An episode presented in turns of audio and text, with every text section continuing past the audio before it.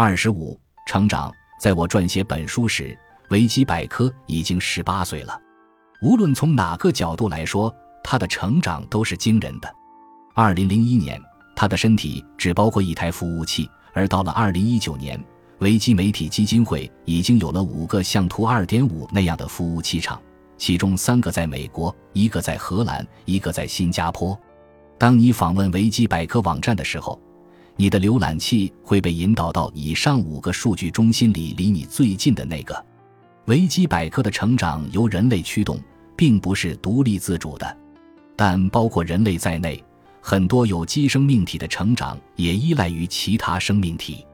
如果机器与人类是共生关系，那么它们的成长天然的需要依靠人类。应该承认，将这种成长类比为有机生命体的成长，其实是有点牵强的。但我们要考虑到当今技术的发展日新月异，在工厂里，组成维基百科细胞的计算机芯片、印制电路板、电源和机箱等的生产过程，越来越多地在计算机控制下进行。博斯特罗姆和泰格马克都断言，终有一日，计算机将控制自身零件的生产过程。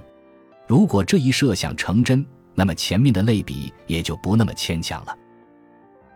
感谢您的收听，本集已经播讲完毕。喜欢请订阅专辑，关注主播主页，更多精彩内容等着你。